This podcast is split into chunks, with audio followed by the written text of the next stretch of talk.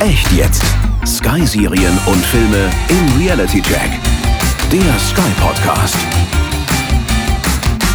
Ich glaube, wenn ich das wüsste, dann äh, müsste ich nicht mehr arbeiten. Das ist etwas, was natürlich eine der großen Fragen der Medizin ist. Da kommt natürlich das hinzu, was sind so meine biografischen Muster, wofür bin ich empfindlich, wofür bin ich verletzlich.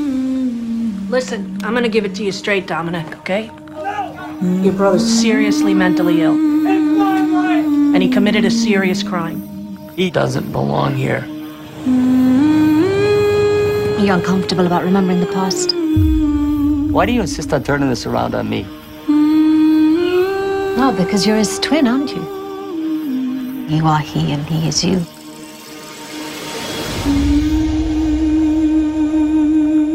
I think that you're trying to control something that you cannot control. You don't just give up on the people you love. Hallo und herzlich willkommen zu dem Podcast Echt jetzt Sky Serien und Filme im Reality Check. Mein Name ist Nina Liebold. Wir sprechen heute über die hochgelobte Miniserie I Know This Much Is True. Die Geschichte basiert auf dem Roman Früh am Morgen beginnt die Nacht von dem amerikanischen Autor Wally Lamb. Hollywood-Star Mark Ruffalo, der die Serie auch mitproduziert hat, begeistert hier mit einer wirklich brillanten Performance.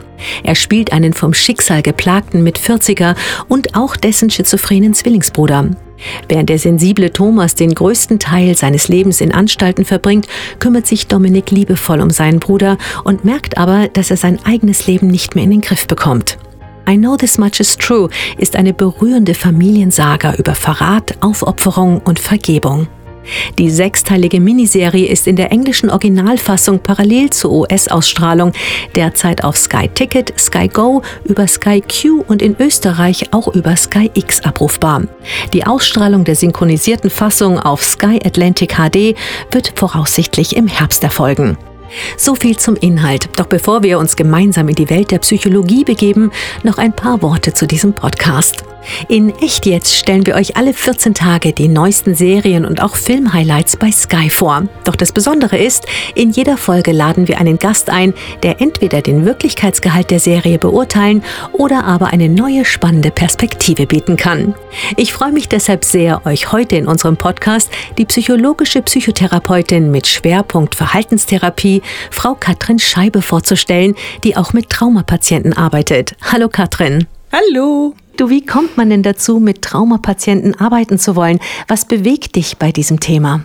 Hm, ist eine ganz schwierig zu beantwortende Frage. Ähm, Traumapatienten, damit meinen wir in der Psychotherapie vor allem Patienten mit einer posttraumatischen Belastungsstörung, die eben eine wirklich äußerst traumatische Erfahrung mitgemacht haben. Und Ehrlich gesagt bin ich zu dem Thema gekommen, weil mein Ausbildungsinstitut da eine Zusatzausbildung angeboten hat, die ich mitgenommen habe und habe so Zugang zu dem Thema gefunden und finde es immer wieder sehr überraschend, wie verzweifelt die Menschen anfangs sind und wie gut man doch häufig helfen kann, wirklich die Symptomatik zu bessern und den Alltag zu erleichtern. Von daher ist es das, was mich dann da so dran reizt. Mhm. Kannst du uns denn kurz erklären, wie das Krankheitsbild Schizophrenie eigentlich aussieht? Also jemand, der als schizophren diagnostiziert wird, ist ja krank.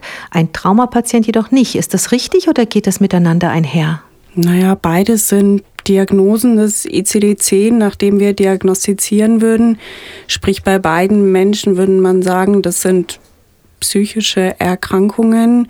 Nur das Symptombild schaut dann anders aus. Ein PTBS-Patient hätte dann eher intrusive ähm, Erinnerungen, Albträume, Flashbacks, vermeidet Situationen, die das Trauma ähm, wieder auslösen könnten oder Erinnerungen daran auslösen könnten.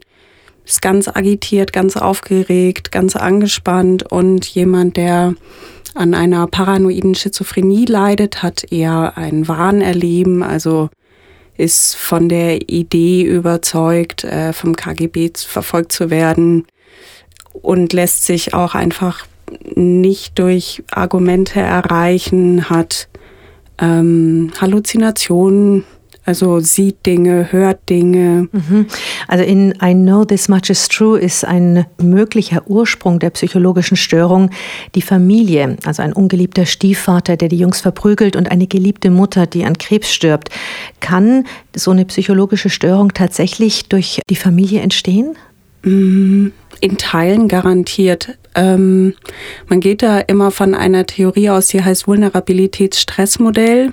Die sagt, es gibt gewisse Vulnerabilitäten, die angelegt sind, zum Beispiel in der Genetik oder körperlich. Und die werden dann aber durch spezifische Stressoren ausgelöst. Sprich, es gibt einen genetischen Aspekt, für zum Beispiel eine psychische Störung oder eine Schizophrenie. Aber ob man die dann wirklich entwickelt, liegt an prägenden Lebensereignissen. Und da könnte so eine gewaltvolle Erziehung durchaus eine Rolle spielen. In der Serie schneidet sich Thomas ja mit einer Machete die rechte Hand ab, mit der Wahnvorstellung, ein Opfer bringen zu müssen. Im Krankenhaus sagt er später, es sei ein religiöser Akt gegenüber Gott, um den Krieg im Irak zu beenden. Ist das realistisch für das Krankheitsbild? Es könnte schon ganz gut passen. Das ist, mm, könnte man als Wahnerleben beschreiben, als religiöses Wahnerleben und vielleicht sogar auch als Verfolgungswahn. Also es würde schon zum Wahnerleben passen. Mhm.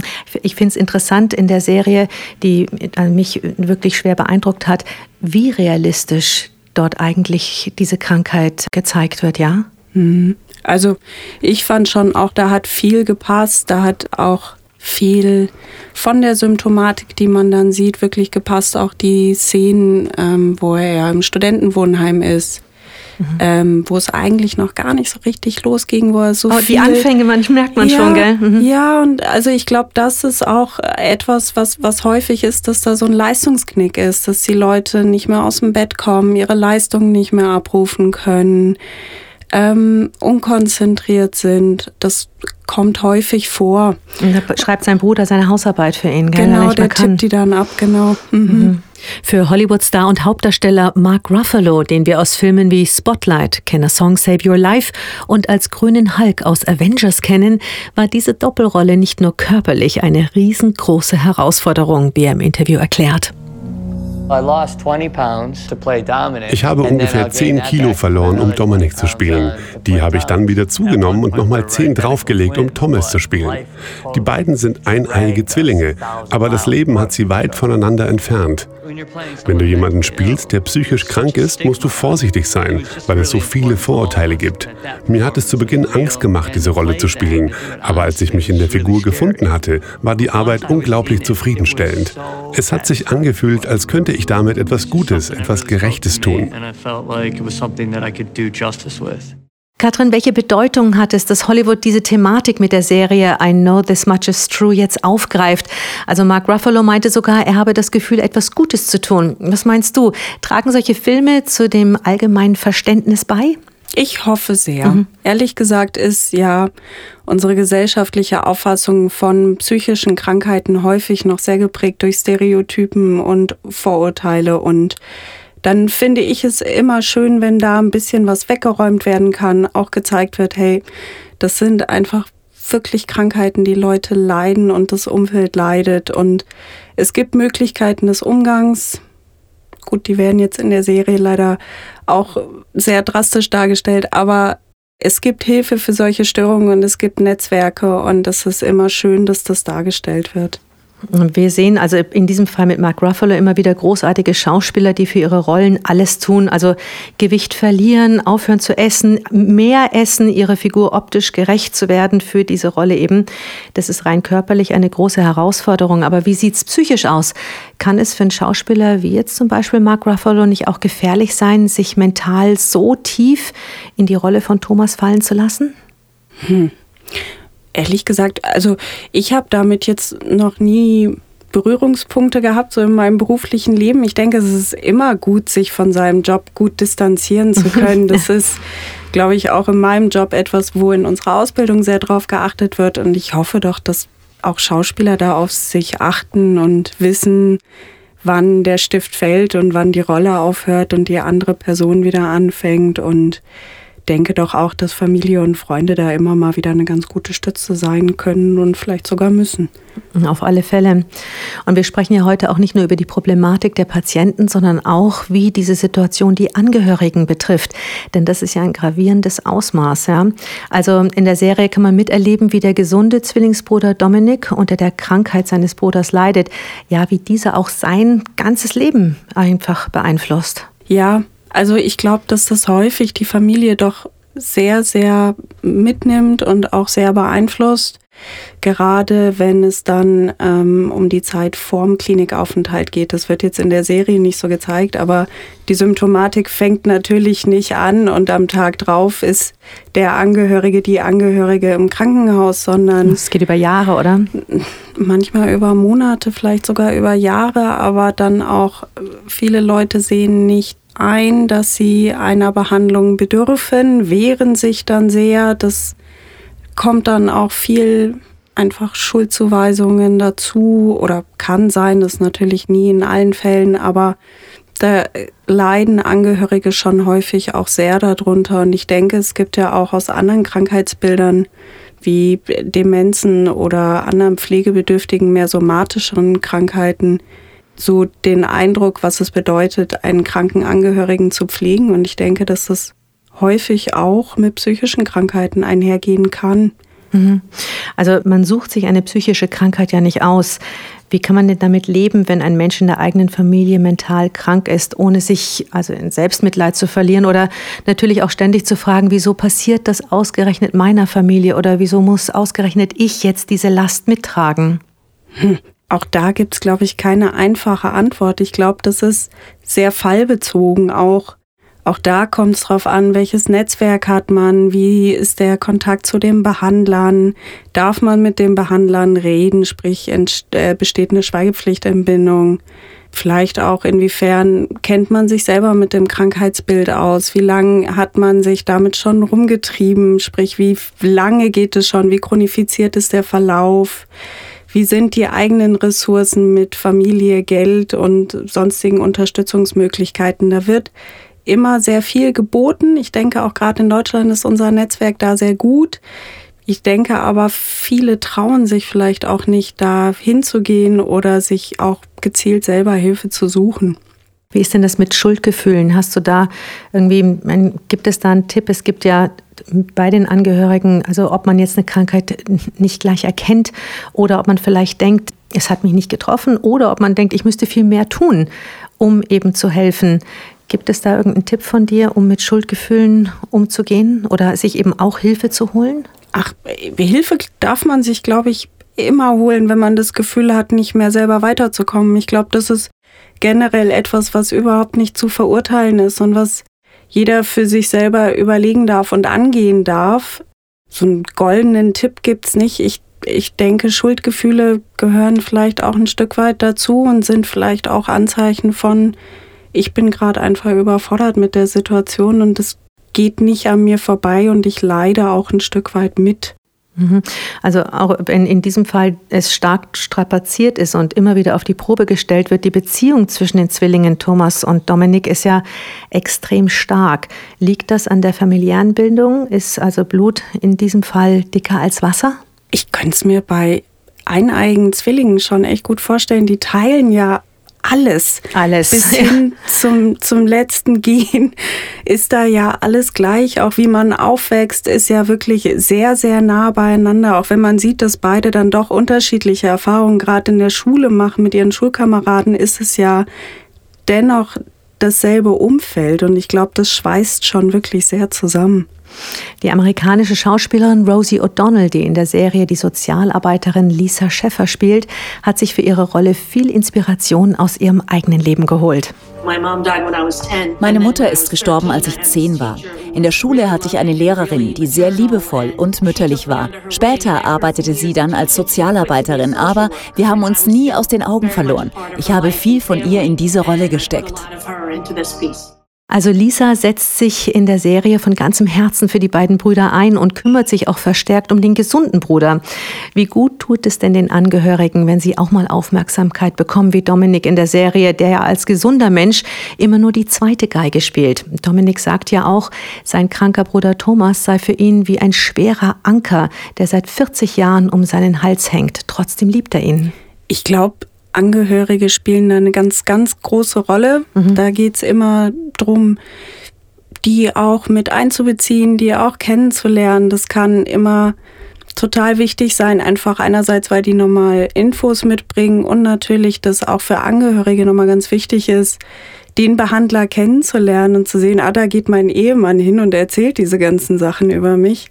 So schaut die aus und so ist die. Das kann total entlasten einerseits und andererseits ist es natürlich auch immer nochmal gut, den Angehörigen nochmal rückzuspiegeln. Das ist wirklich anstrengend und auch für die Angehörigen gibt es jetzt Unterstützungsangebote oder da könnte man nochmal gucken oder wollen sie nicht das nochmal probieren.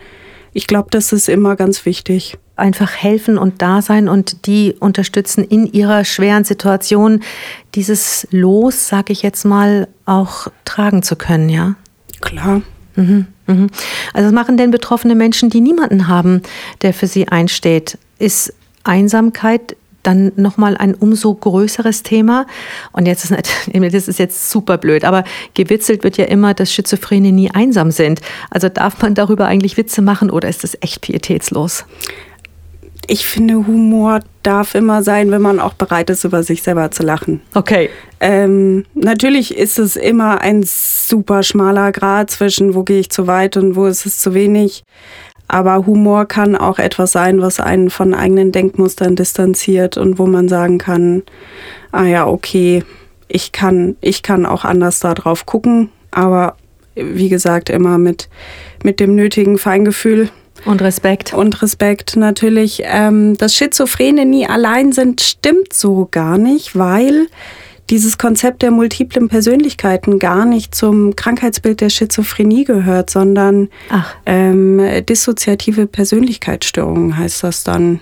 Das ist äh, sehr, sehr selten und hat dann wieder eher was mit dem, mit dem Krankheitsbild der PTBS zu tun, dass die Persönlichkeit sich in verschiedene Anteile spaltet, die dann unterschiedlich quasi die Regie übernehmen ähm, und weniger mit dem der, der Schizophrenie das Thema Einsamkeit, ich glaube, das ist schon echt ein großes. Man kann ja schon äh, im, ich sage jetzt mal, gesunden Zustand die Realität eines anderen Menschen wenig nachvollziehen. Und jemand, der dann in so einer fernen anderen Realität lebt, vielleicht noch weniger, so dass man noch weniger das Gefühl hat, verstanden zu werden. Und wenn man dann wenig Leute um einen rum hat, die da unterstützen und die sich sorgen und die sich Mühe geben, diese Realität doch nachzuvollziehen, kann man schon schnell verloren gehen. Also auch wenn das überhaupt nicht zu vergleichen ist, aber wir befinden uns ja alle in der momentanen Situation in einer Art Isolation. Also das ist natürlich ganz anders als die von Thomas. Aber was macht Einsamkeit mit Menschen im Allgemeinen? Naja, ganz platt gesagt sind wir ja soziale Tiere. Mhm. In unsere Gene ist eingebacken, dass wir eine Gruppe um uns rum brauchen. Und ich glaube, das merkt man auch ganz deutlich, wenn man jetzt in der Situation mal sechs Wochen seine Freundin nicht gesehen hat oder wenn nur durch den Bildschirm. Das ist schon echt eine absolute Herausforderung. Und ähm, also der eine merkt die Einsamkeit, der andere wird vielleicht ängstlicher wieder in den Alltag zurückzugehen. Der dritte wird trauriger, dann vielleicht kriegt irgendwer Schmerzen oder vielleicht erleidet wirklich sogar eine Psychose. Also ich glaube, das ist super individuell, eben welche Lebenserfahrungen man sonst hat und was so die individuelle blöd gesagt Kriegswunde ist, die bei schlechtem Wetter wieder anfängt weh zu tun. Die Kriegswunde. Ich glaube, wir haben alle, auch wenn wir überhaupt nie was mit Krieg zu tun hatten, irgendwie hat jeder irgendwo eine kleine Kriegswunde, gell? Absolut. Mhm. Ich glaube, da ist niemand gefeit und je eher man sich über seine, seine Verletzlichkeiten bewusst ist, desto leichter ist es, die auch mitzutragen und anzunehmen. Mhm, mhm. Es gibt diesen schönen Comic, wo ein Mädchen mit einem großen Monster am Kaffeetisch sitzt und sagt, sie hat Frieden mit ihrer Kriegswunde oder ihrem Monster geschlossen und man kann wenigstens miteinander Kaffee trinken. Das klingt sehr schön, ja. ja. du, aber weil wir gerade beim Thema Einsamkeit sind, kommt man natürlich gar nicht drum herum, an den Comic-Bösewicht Joker zu denken, der durch Einsamkeit und soziale Isolation zum Mobbingopfer wird und dadurch natürlich stark geprägt. Der Film ist übrigens bei Sky Cinema ab dem 3.7. als Top-Premiere der Woche verfügbar und Hollywood-Star Joaquin Phoenix hat zu Recht für seine großartige Performance den Oscar gewonnen. Er spielt einen labilen Mann, der davon träumt, ein berühmter Comedian zu werden. Doch als er von der Gesellschaft verspottet wird, kommt seine düstere Seite zum Vorschein. Seine Art der Kommunikation ist dann nur noch Gewalt. Katrin, kann Einsamkeit und Mobbing wie in diesem Fall tatsächlich auch die schlimmsten Seiten in Menschen hervorbringen? Ei, das ist jetzt echt eine schwere Frage, die ich, glaube ich, so einfach gar nicht beantworten kann. Ich glaube, Mobbing ist etwas, was wirklich sehr, sehr schwer zu ertragen ist, weil es eben gerade diese soziale Isolation häufig fördert, in der Menschen ausgeschlossen werden aus einer Gruppe, was, glaube ich, mit einer der schmerzhaftesten Erfahrungen für uns sein kann. Eben aus dem Ding heraus, dass wir eben so soziale Wesen sind, ist das, glaube ich, wirklich mit einer der größten Herausforderungen, die zu bewältigen sind. Und jeder reagiert auf seine eigene individuelle Art und Weise, je nachdem, wie man dann gemobbt wird oder wie lange das anhält, in welche Richtung das geht. Also Thomas lebt ja teilweise komplett in seiner eigenen Welt. Wie kommt es zustande, dass Menschen ihre eigene Realität erschaffen? Also was ist der Grund und auch der Prozess dahinter? Ist das sich wieder zurückziehen? Hm. Ich glaube, wenn ich das wüsste, dann äh, müsste ich nicht mehr arbeiten. Das ist etwas, was natürlich eine der großen Fragen der Medizin ist, da kommt natürlich das hinzu, was sind so meine biografischen Muster, wofür bin ich empfindlich, wofür bin ich verletzlich ähm, und auch ähm, was, was kommt da näher? Es gibt, ähm, glaube ich, manche Warninhalte, die häufiger sind und manche, die weniger häufig sind.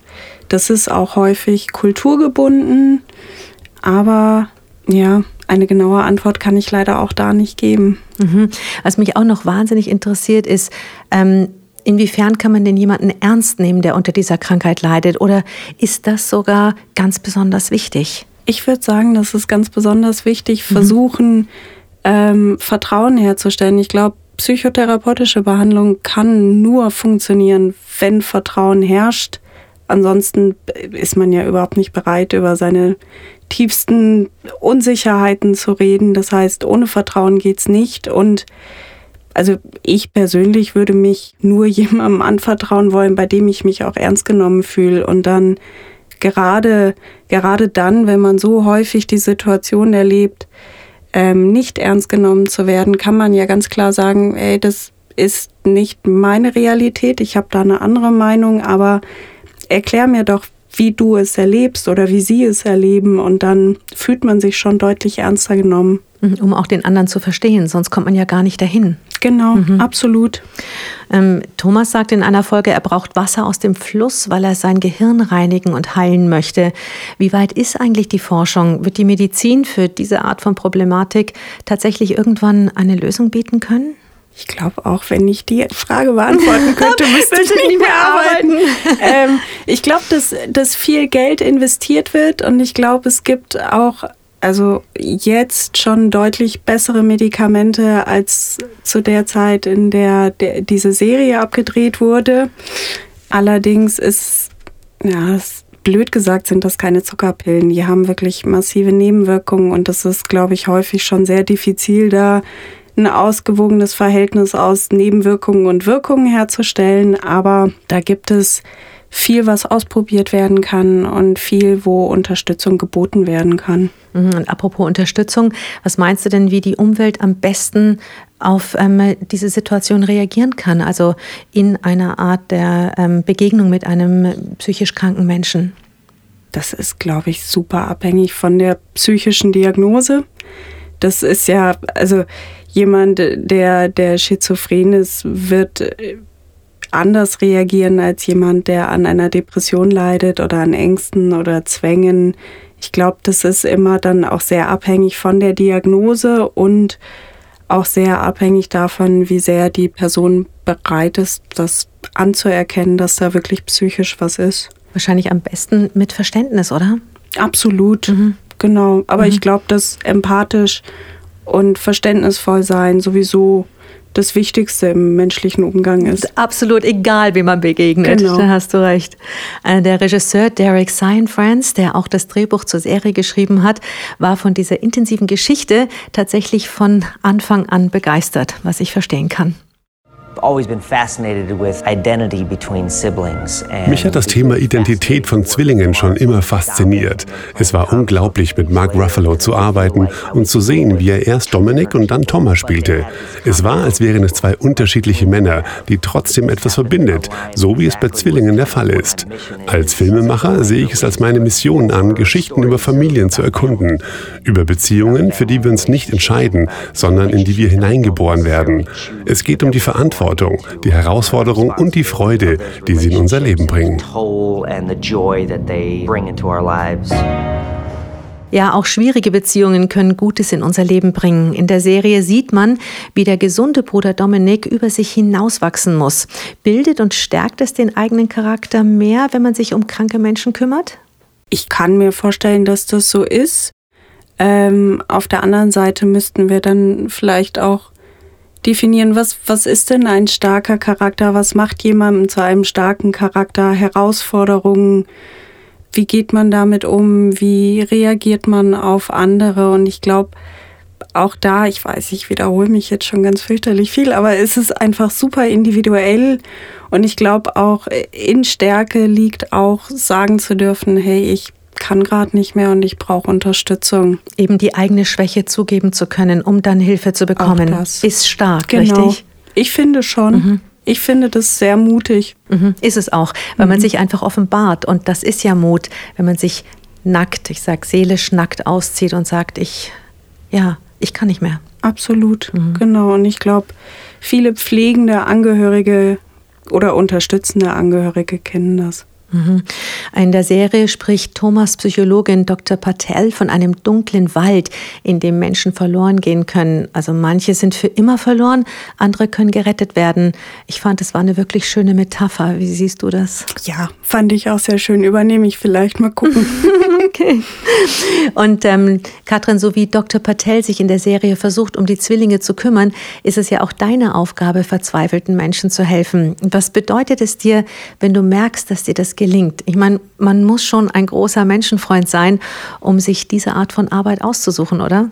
Ob ich immer Menschenfreund bin, weiß ich nicht. Wenn ich morgens im Stau stehe, ist es vielleicht häufig anders. Und mein Freund und meine Familie würden vielleicht auch manchmal was anderes sagen. Aber ähm, ich gebe mir schon Mühe und ich finde es immer sehr, sehr schön zu merken, wenn Leute von dem, was wir da machen, wirklich profitieren können, weil es häufig auch viel abverlangt und viele Herausforderungen sind, die da dabei sind. Also allein wenn man mal Angst hatte und sich seiner Angst gestellt hat, hat man eine ungefähre Vorstellung davon, wie anstrengend Psychotherapie auch sein kann. Und ähm, das freut mich immer total zu sehen, wenn, wenn da jemand was mitnehmen kann und einen Schritt für sich weiterkommt. Wie schön, was für eine schöne Arbeit du hast. Katrin, vielen Dank für deine Zeit und deine Mühe. Ich danke. Vielen Dank. Katrin Scheibe, psychologische Psychotherapeutin mit Schwerpunkt auf Verhaltenstherapie. Ich hoffe, wir haben euch Lust gemacht, die hochgelobte Miniserie I Know This Much Is True anzuschauen und auf ihren Realitätsgehalt zu überprüfen. Sie ist derzeit mit Sky Ticket, Sky Q und in Österreich auch mit Sky X auf Abruf verfügbar. Ein weiterer aktueller Serientipp der ganz anderen Art ist Penny Dreadful City of Angels, das Spin-off der beliebten Showtime-Serie Penny Dreadful. Statt im London der viktorianischen Zeit ist diesmal das Los Angeles der 30er Jahre Dreh- und Angelpunkt der mysteriösen Story, die übernatürliche mexikanisch-amerikanische Folklore und soziale Spannungen der Zeit kombiniert. Wie schon in der Originalserie kann sich der Cast auch im Spin-off sehen lassen. Diesmal sind Game of Thrones Star Natalie Dormer und Emmy-Preisträger Nathan Lane mit an Bord. Unverändert bleibt dagegen Showrunner John Logan, der kreative Kopf der Penny Dreadful-Reihe. Jetzt aber vielen Dank an alle, die uns zugehört haben und die gemeinsam mit uns einen Blick nicht nur hinter die Kulissen geworfen, sondern auch einen Reality-Check in die Gegenwart gemacht haben. Wenn ihr mehr über Serien und Filme erfahren wollt, schaut einfach jederzeit im Web auf www.sky.de oder www.sky.at vorbei. Ich bin schon gespannt auf den nächsten Reality-Check der Sky-Serien und Filme und freue mich, wenn ihr wieder mit dabei seid. Viel Spaß, eure Nina Liebold. Der Sky Podcast Echt jetzt. Sky Serien und Filme im Reality Check.